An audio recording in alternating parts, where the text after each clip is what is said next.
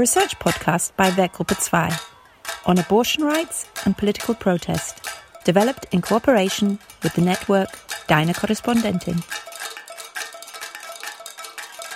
Welcome everyone to our Choice podcast. Today we're focusing on abortion rights in Colombia. We'll be talking to Monica Roa, a Colombian lawyer based in Spain, defending the sexual and reproductive rights of women around the world for over 20 years now. She became a public figure when she filed the constitutional lawsuit that resulted in the liberalization of abortion laws in Colombia in 2006 when working at Women's Link Worldwide. She is now the founder and executive director of the organization Bridges, a hub to explore innovative strategies to engage new audiences and create alignment among movements, regions, and disciplines. Monica, you're joining us from Madrid. Hola. Also with us in Reutlingen, Germany is Franziska Pröll, a freelance journalist that during the last year has been reporting from Colombia on social and educational topics, amongst others for the German newspaper Frankfurter Allgemeine Zeitung and Zeit Online. Hello, Franziska. Hi. And from Werkgruppe 2 are joining you today director Julia Rösler from Göttingen and myself, Insa Rudolph, musician and composer, currently based in Bogota. A warm welcome to everyone. Yeah, hello, I'm Julia. And uh, Franziska, I would uh, like to ask you, or Insa mentioned that you uh, lived in Colombia for some time. And how did you experience Colombia during uh, your stay? And maybe you can tell us a little bit about the current political situation in Colombia. Yes. Yeah, I lived in Bogota last year from January until September. And of course, my experience was marked by the pandemic because the country was in a total lockdown from the end of March until September. And yeah, for me, that this meant that I wasn't able to travel a lot. I did most of my time from my desk and only in some occasions I left for field reporting, which was really sad. And yeah, when I left, um, you can say that the situation sometimes was tense because um, many times I saw police or the army out in the streets watching people, sometimes carrying weapons in their hands. And for me, it seemed not to make uh, people feel more secure, but on the contrary, make them more nervous. And yeah, the situation for many people was really hard because in Colombia, um, like half of the population works in the informal sector. So they sell products on the street, for example, and uh, they nearly didn't get any money because people, at least in Bogota and at least in the more northern parts of the city, stayed in their houses, didn't go out. And so for them, it was really hard to get some money. And as, for example, in Germany too, we uh, could see that the care work was growing for women. So women had the tasks even more than before. And um, we could watch, for example, that um, the education in the more remote areas of the country suffered because um, the people there are not really connected. They either don't have smartphones or computers, or they don't have Wi-Fi connections. So uh, some of the people were really, yeah, cut out of the situation and it was it was hard to see this because yeah so many problems which were already there before the pandemic and they even became much more visible with the pandemic yes would anyone like to add something because i mean this is this is like your your perspective but insa you probably have your own being in bogota and i mean monica you're probably right now in Spain. So I don't know if it's possible for you to add something to the political situation from your perspective. I am on a daily basis seeing what Franziska described. In the beginning, the lockdown was very extreme. Now Colombia is in a state where it's a bit more open, even more open than in Germany, but the problems, um, of course, have not resolved. Um, there are many, many more people on the street begging. There are many more people not not having the resources to communicate. Many children that are not able to have online schooling like our children. Yeah, and the general political situation is, from my point of view, not going very well at the moment. Monica, you're the expert. well, I, I should add that Colombia is a profoundly unequal country. And this has been true for a long time. And I think the pandemic is just deepening the, um, these inequalities. So I'm concerned that on one hand, um, people that are able to um, work from home, do virtual work, um, they are already privileged. And then the gap between them and those that are not able to, you know, go find something to bring back home and feed their families is that that difference is is growing because of the pandemic. So I'm I'm really concerned, and I'm concerned because I'm not sure how the plan for vaccines is going to play out. For example, um, I really fear that the people that are most vulnerable are the ones that are going to get the vaccine last, and this is just going to continue deepen these inequalities. On the other hand, from the gender perspective, I think it's interesting not just in Colombia but around the world. Uh, everything stopped, but um, the things related to care, which usually are the ones that women are in charge of. Um, uh, and suddenly, women, um, even women that have proper jobs, they were suddenly back in charge of the home, back in charge of the kids, back in charge of the education of the kids. Uh, many of them realized that even though they thought they were in a modern marriage, their partners are not really cleaning the bathrooms or doing the dishes because they're used to having cleaning ladies and the cleaning lady is not coming because of the pandemic. Um, so I think that there is a, a, whole new set of enhanced problems, especially for for women. Not to mention the very concerning um, aspect of women that are being locked down with their abusers at home. So everything just continues adding up, um, and every layer of inequality just continues worrying me. But maybe we shouldn't just stay with the bad that I think is bad enough. Um, but last year uh, we did a survey throughout Latin America, and and we were trying to identify sources of hope, um, and there were a few. So, for example, one is that people have realized that the world can change. And that's a huge opportunity for us activists around the world. Now people can open up and, you know, free their imagination to the type of world that they want to see because they now know that the world can change. Second, they think that the world or, or that people in this context are becoming um, more giving, that solidarity is in the air. And I also think that's a source of hope. And also, two other things um, everything related to sustainability uh, and the environment is much more valued than things related to cities development, uh, things like that. And finally, the issue of care is clearly valued by everyone. So I think this is a big opportunity to start um, pushing for some policies around care um, and this is the perfect moment to have that conversation.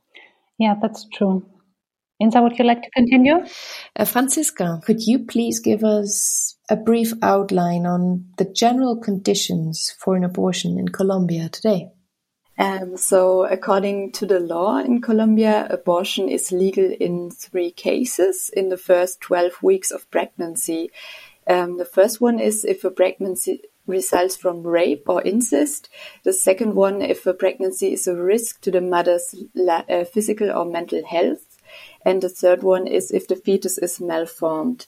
And this law exists since 2006 when the Constitutional Court passed it. And compared with most of the other Latin American countries, we can say that the law in Colombia is pretty liberal because uh, still some other uh, Latin American countries like Honduras or Nicaragua totally ban abortion. But we also can see that although we have uh, three legal cases, in practice, uh, abortion is out of reach for many women and they see themselves confronted with uh, bureaucratic hurdles, with conservative attitudes or sometimes even with lack of knowledge because doctors are confused when they, for example, come and say, um, I have this or that mental problem. then they don't know, or at least pretend that they don't know that this is a reason to allow abortion. Or another problem of which I have heard pretty much is that health service providers don't agree with the abortion. So um, the women uh, are delayed until they are pregnant for more than 12 weeks, and then the abortion isn't possible anymore. But allow me to clarify the law does not impose a limitation, uh, a gestational limit. Mm, okay. The three circumstances are available, and in fact, this has been something where the Constitutional Court has not made a statement, even though many people have requested. There's just no limit. Time wise. No limit set by the court, time wise, exactly. And, and maybe just another clarification. Um, uh, when the when the health of the woman is at risk, uh, health is defined as the highest attainable standard on physical, mental, or social health. Mm-hmm. So it's a little bit broader than just physical and mental. But as you said, this is not understood by most health providers or even bureaucrats that are involved in ensuring the rights uh, to women and girls because it's important to know that girls under 14 they don't even have to prove that they are under any of these three circumstances mm-hmm. so monica please tell us what was your first professional contact with this subject of abortion that you ended up at a place where you are now Hmm, I'm trying to remember. I think when I went to law school, I was studying constitutional law, and there's always this section on the right to life. And then in that context, the issue of abortion always comes up. And when I was studying law, I didn't have a clear stand on abortion yet. I remember that the debate was very weak and that in many cases people used international human rights references to justify the complete criminalization. A couple of years after, soon after I graduated, uh, I was involved in a research project on um, women's rights and, and jurisprudence on women's rights in Latin America. And because of that, I got in touch with the Center for Reproductive Rights based in New York. And I was invited to apply uh, to become a visiting attorney so I arrived to the center. And then once I was there, I realized that in fact, international human rights standards were in favor of liberalizing abortion. And I thought to myself, no one knows this in Colombia. I need to bring the news back down. So I stayed in, in New York for a couple of years. I, I was first a visiting attorney, then they offered me a position as a fellowship attorney. Then I did my master in laws, in which I studied um, the role of judges in the promotion of women's rights. Then I did some research around many countries around the world, uh, trying to understand different strategies to work with judges to advance women's rights. And when I got back, I thought to myself, this is the perfect moment to bring a constitutional lawsuit use all the international human rights arguments and use all the strategies that I've been designing to work with the court. And because in Colombia, any citizen can go directly to the constitutional court without even having a specific case. Uh, you can just challenge the law in the abstract. It was rather easy to come up with the lawsuit. It was just write it and file it. But of course, um, because we wanted to do this as strategic litigation, we thought that we needed to um, put together a communication strategy and an alliance strategy so we could use the litigation as an opportunity to open up the debate in the country and to listen to different voices and different people with different expertises and really make the case on why we should not have a complete ban on abortion in the country anymore. Yeah, I'm curious. Could you describe that a little bit concreter? What kind of debate started from this constitutional lawsuit? I don't know if I understood that right. Was it before or after? During. Okay. We prepared a, a communication strategy that would launch the day that I filed. So we really prepared what were the key messages. I probably remember them by heart because I repeated them so often back then although this is more than 15 years ago. Uh, but I used to say abortion is a problem of public health, um, gender equality, and human rights. So we were discussing that the fact that abortion was completely illegal was not stopping women from having abortions, but rather making them have very unsafe abortions, which led to high rates of maternal mortality and morbidity. Then we were talking about how it was just women who were suffering the consequences of this ban. And then within women, it was the most vulnerable women that were really paying the consequences of the complete prohibition of abortion because women in vulnerable situations, girls, women living in the countryside or that for any reason that didn't have access to to the information and to or to medical services they were the ones paying with their lives the cost of um, the complete criminalization. So we made the case we had an agency that helped us establish connection with all the media. So I started being interviewed.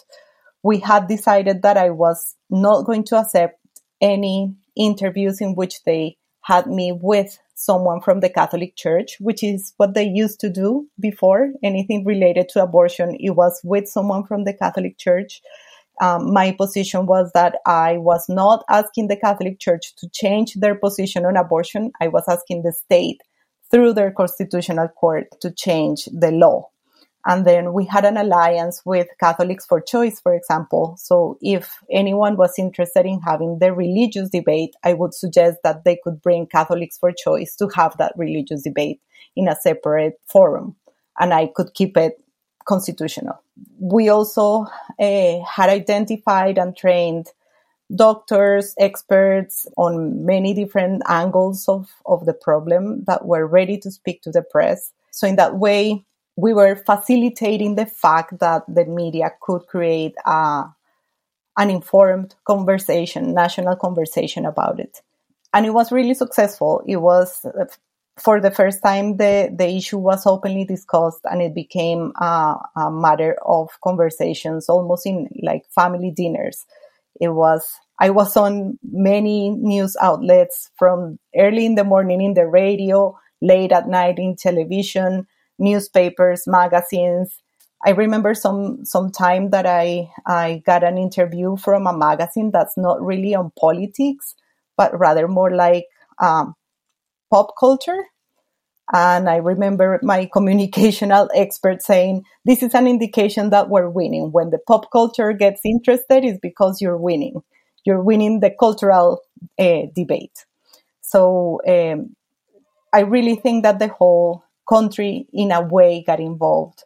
And then many things happened throughout. For example, the Dalai Lama visited Colombia and he was asked what he thought about abortion. Like every single um, political event uh, was related to the discussion. And I think the discussion has been alive ever since. I think once it was positioned, it hasn't gone away. And um, I can happily say that after me, many, many women have picked up and are now leading the conversation in many different forums. Um, I would like to ask a question. Now living in, in Colombia, and I don't know if it has to do with the fact that I'm simply not having these conversations enough or not daring to ask these questions enough. But the situation at the moment doesn't seem to me that open. I feel it difficult to talk with women about this. Definitely. Because listening to you, it's, it sounds that the Colombian people were more than ready to have these discussions and more than ready to, on so many levels, talk about it, discuss this in their families. I would say some Colombian people were more than ready. Mm-hmm. Many others were not. Uh, and they participated in the conversation to oppose it. And I definitely think that if you listen to my story and my experience, we went from zero to something. And that something felt like a lot. What has happened since, and it's probably very difficult for a German audience to understand this, is that even though it's now a constitutional mandate, it's been 15 years, the state, the government, they have not taken any measures to implement uh, these rights. Everything that has been done has been led by civil society organizations and women's groups. In fact, if anything, we have had resistance from within the government.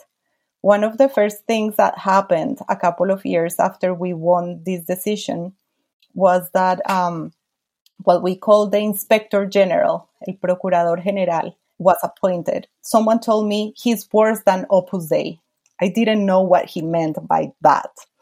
Um, I had to study Opus Dei, and, and, I had to study then his other religion. Uh, he's a Lefebvrist, uh, and he had the power to investigate and sanction any public servant in the country.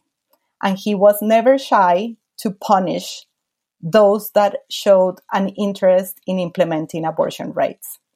So even though it was a constitutional mandate, and even though his job was to defend the rule of law and the human rights of Colombian people, he shamelessly used his power to attack anyone that dared to try to implement the decision. So 15 years later, we're still, I would dare to say that we're still uh, facing the similar problem that we had at the beginning. Women with privileges, they were able to have safe abortions even though they were illegal back then. Now they can have legal abortions, but the, the women that have no privileges, the ones that live uh, in the most vulnerable circumstances, they're still facing all the problems, all the roadblocks, all the doctors that decide that they don't approve and therefore they don't help them as if it was up to them. And, and really, if you have no support from the state, it's really difficult to implement a decision in a country like Colombia. I think that um, the fact that we that the government has never uh, implemented a policy to uh, inform and train all the public servants involved in the provision of this service, including the public health sector, but not just the public health sector, the education sector, and all the public servants that you just have to deal with. For example, if in cases of rape, if you go to uh, report a rape, they should inform you that you are entitled. But nothing of this happens. If it happens, it's usually because uh, you're in the bigger cities where access to information is easier and where you can find more women's groups that help you and that can come with you and have all the answers at hand. I forget how many, you know, uh, Q&A booklets we printed with everything that you need to know to make your your right be respected.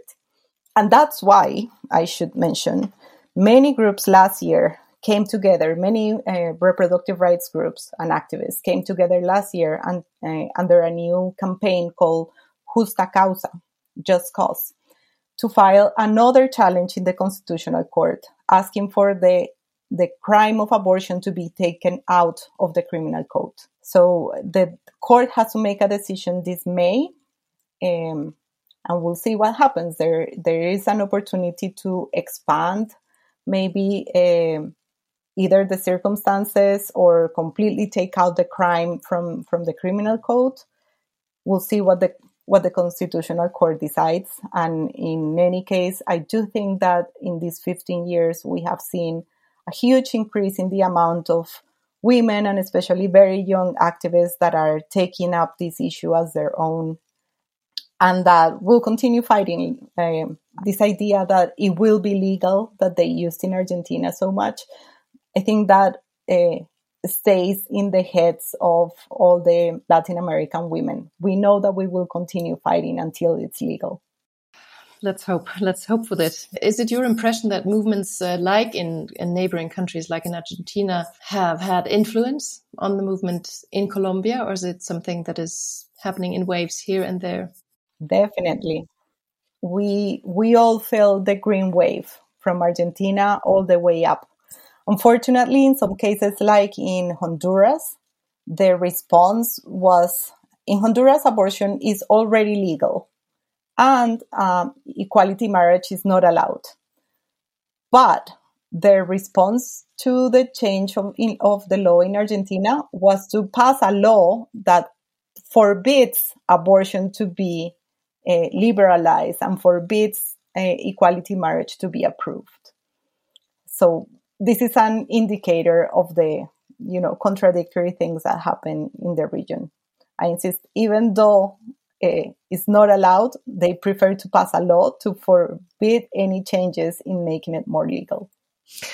Well, this seems to be a good moment to switch the focus um, to another seemingly contradictory facet of the subject of abortion. Um, as most of you know, Colombia has for more than 40 years suffered from an armed conflict in which the sexual and, and reproductive rights of many women have been consistently violated. We would like to talk about one aspect that to many listeners might be unknown. The female combatants in the guerrilla troops, namely the FARC, they were not allowed to have children, and some of them, after the peace agreement, started to witness and, and talk about the policies regarding sexuality and motherhood, respectively forced abortion within the FARC. Monica, would you mind telling us a bit more about that? Well, um, it has been documented and sadly a little bit instrumentalized by the political party that is in the government. I think that all the violations of reproductive rights of the female combatants are terrible, that they should be tried and they should receive justice. They were in fact forced to use uh, contraceptives, and in the cases in which they became pregnant, they were forced to have abortions. And I think this is an opportunity for us to reaffirm that reproductive rights means that you are the one that gets to decide if you want to use contraceptives, if you want an abortion, or if you want to have a child. And the state cannot impose that decision on you. And one of the reflections that I had is that during those years of conflict, women within the guerrillas, they were being forced to have abortions. Women outside the guerrilla in, in, in civic life, we were being prohibited from having abortions. In both cases, the state was not uh, protecting or respecting our reproductive rights. And I think that just as we demand that abortion is free and, and legal and safe for all women, we should also demand that those women that are seeking uh, justice because they were forced to have abortion also have access to that justice. And are these women actually claiming their right for justice? They are presenting their cases um, under transitional justice. So all the framework of the transitional justice, which uh, was part of the peace agreement between the government and the guerrillas, applies to them. But the cases have been presented. As I said before, it bothers me that these cases and, and these organizations of women that underwent forced abortions are being instrumentalized by the political party um, that is in the government because they do not support abortion rights. They do not support reproductive rights. They only support them because they want to be able to confront the guerrillas with the terrible um, crimes that they committed by imposing forced abortions on them. Mm-hmm. Um, but I, I like to insist that the the category here is reproductive rights, and that if you want to uh, reject forced abortion, you have to support legal abortion when the woman uh, makes a decision that that's what she needs. And we cannot allow for any uh, political manipulation of this discourse. And what does it mean to the women if, if they feel that politicians are not really interested in their stories or in what happened to them and that it's more important to to represent your own political strategy or something like that? Because they are somehow in the middle. To be honest um, i don't hear them complaining about it. I would love to hear more women um, you know vindicating the fact that they cannot instrumentalize them. I don't see as many. Um, i think in many cases they really left the guerrillas feeling deeply hurt. So anything that means uh, criticizing the guerrillas, they're happy to go with that. They are there are a couple of individuals that um, have the same crime committed upon them that Women's Link has been representing, but in these cases they're like individuals versus the one big organization that is aligned with the right wing party. But, but maybe it's possible to ask this from the other way around. So, for the activists, the activists that fought for legalization of abortion, mm-hmm. do they manage to somehow invite these women? Because it seems, on a first view, it seems if they were fighting for different things. But as you mentioned, it is somehow the same. But of course, it would be, yeah, it would be good if they could unite somehow. Do you see something of that? Absolutely. I'm not sure how easy that has been. I have been living in Madrid uh, for eight years now. But um, ever since I learned of forced abortion happening, every time I talk about abortion, I not only talk about, like the Argentinians say, um, sexual education to choose access to contraceptives to not have abortions and legal abortions not to die, but I actually add a not forced abortions to be able to choose motherhood. Because I think we again we all need to understand that this is the same the same fight and the same right that we're talking about. So to me, it's really important that whenever we're discussing uh, abortion, we acknowledge that this is also part of the same uh, conversation. Yeah, that's a really important point from my point of view too, because um, if we look at the situation of abortion from a perspective of democracy, it means that only if abortion is no longer seen as a crime and only if a woman is able to decide autonomously and self-determinately what she wants, either be mother or don't become a mother, then she really is having like a full citizenship. So that's why it's really, really important to look at it from this bigger level too. And I think that's also important for the women in the most rural and poorer communities that want to be mothers and do not have all the um, healthcare services to, to experience motherhood in the safest way. For example, what's happening to the women that work with mercury in the mines. Mercury is dangerous for them and they can actually transmit mercury to, to their babies. They can transmit mercury when they're breastfeeding and, and that's just dangerous, both for the mothers and for the babies. So we can continue pulling the thread of how far does reproductive rights take us. And I actually think that's one of the things that I like about the decision from on abortion from Germany.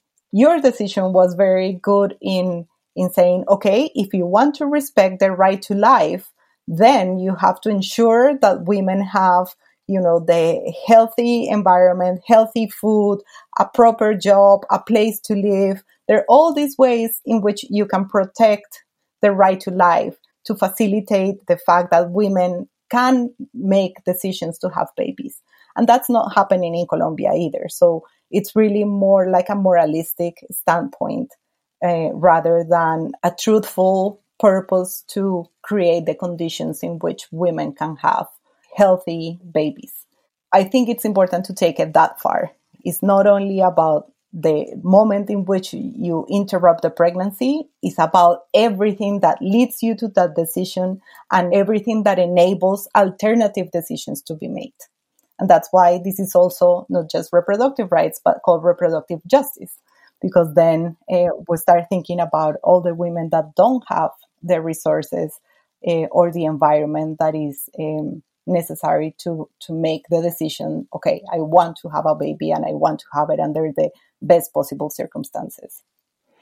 But as a German, of course, I have to add that we are not satisfied with the situation in Germany on abortion rights because, I mean, it's, it's simply illegal. And that means, in practical terms, that um, it's forbidden to tell that you're making abortions for the doctors.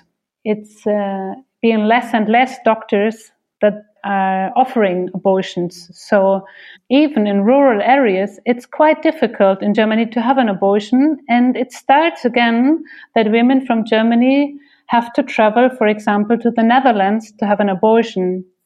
My perspective is that we have to learn a lot from other countries on this topic. So, so I'm really very much interested in what you told about the how you managed to make this change and to make it happen. Interesting. I didn't know that, but um, I guess I'm not surprised, uh, mostly because I don't think that the division right now is so much between the global north and the global south, but those with privileges that make you feel like you live in the global north despite of your location, and those that um, make you feel like you live in the global south despite of your location. Yeah, I agree completely. Well, I would like to hear a little bit more about the Bridges organization. Maybe you can start with with telling us a little bit about the idea. Uh, sure. Bridges is a new organization that uh, functions as a hub to explore different tactics to to appeal to different and new audiences. I think that in our world, we're always preaching to the converted and picking fights with those that are never going to change there's certain people that are just not involved in politics and not thinking about what is their position in the hot topics that we discuss politically. So one of the things I'm trying to do is to understand where are these people that are not engaged and how can we appeal to their values so they can see the relevance of these issues in their lives and start involving them in the conversation. So for example, one of the things that I'm doing is trying to develop an alternative narrative around families. I think the the discourse around families has been monopolized by the extreme right for many years, in many cases even weaponized.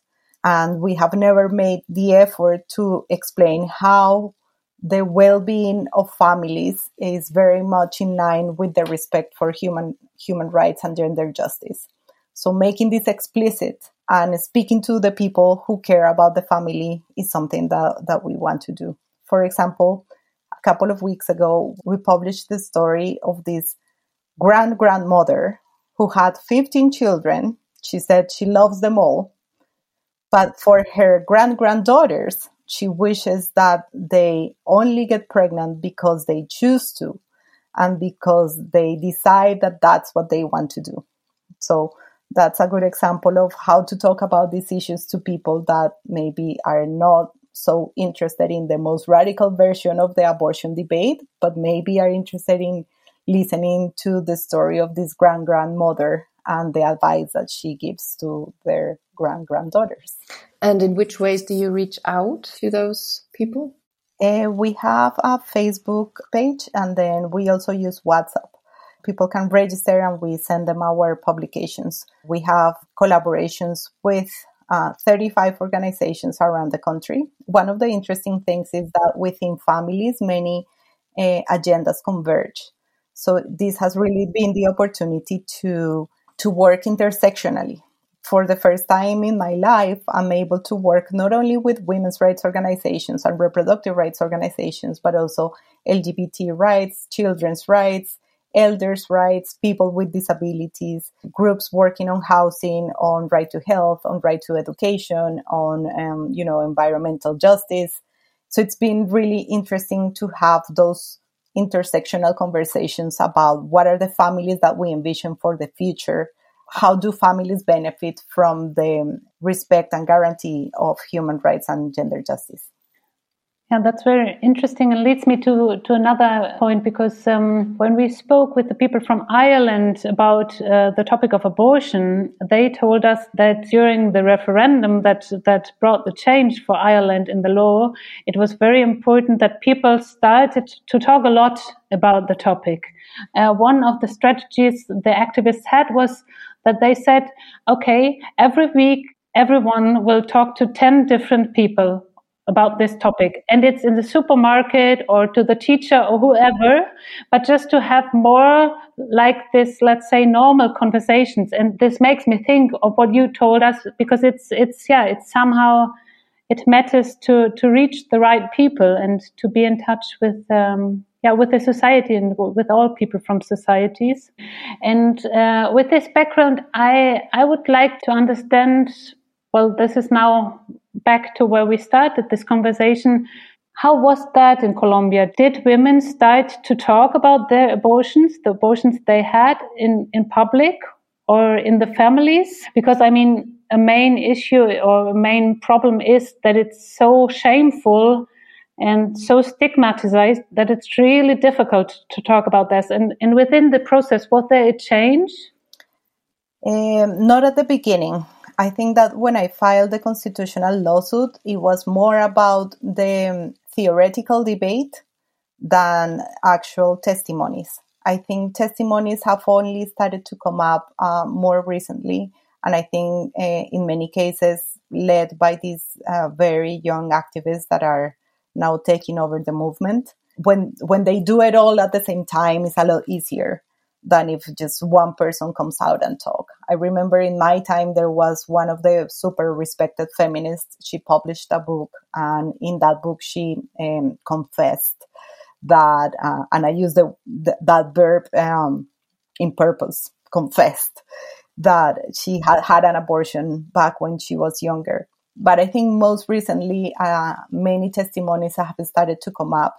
And also the fact that there is this new strategy that even though it's outside of the health system, there are groups of women that offer accompaniment and information to women that are looking for abortions. So you now have these beautiful stories of women that go uh, and support a friend that is having an abortion. And then the next time she comes and they go support the mother of this other friend that is needing an abortion. And next time she comes and they go support the cousin of somebody else. And then these networks of um, sorority, like solidarity among women, uh, start popping up and they're really strong and powerful and they just realize that this is something that happens to women and that we have to be there for each other. So it's really beautiful. And, and, and I think that thanks to this new strategy, we're starting to talk about our experiences. And I think that's a very powerful part of the change that we want to see. Yes, and also the Causa Justa movement that you mentioned before, Monica. I think what they try um, is to remove the focus somehow um, to the regions of Colombia because they are like 90 organizations, I think. And what they do is collecting testimonies all over the country because what at least it seemed to me is that the debate in many cases was pretty focused on Bogota, on the capital. And what they try to do is to include more perspectives to make a more diverse picture and that's a great idea too. Absolutely. Okay, and if you allow yourself to think for a moment a little bit utopian, what do you wish for Colombia? What do you wish for the future? On on women's rights, not to talk about everything. I wish that all I know you're gonna make me cry. I wish that all Colombian women and girls reach their fullest potential and are able to become whoever they want. That's wonderful. Thank you. Can I read you something? Of course. This is the decision from the Constitutional Court, and there are a couple of uh, paragraphs that I think are judicial poetry. I'll read you my favorite one. This one says Sexual and reproductive rights also emerge from the recognition that equality in general, gender equality in particular, and the emancipation of women and girls are essential to society. Protecting sexual and reproductive rights is a direct path to promoting the dignity of all human beings and a step forward in humanity's advancement towards social justice. Ta-ta! Perfect final words. Well, Monica, um, thank you very much for your time and for this inspiring conversation of course, uh, we wish you all the best for, for your work and for all the projects to come. Thank you very much. Thank you very much for inviting me. Thank you. Goodbye.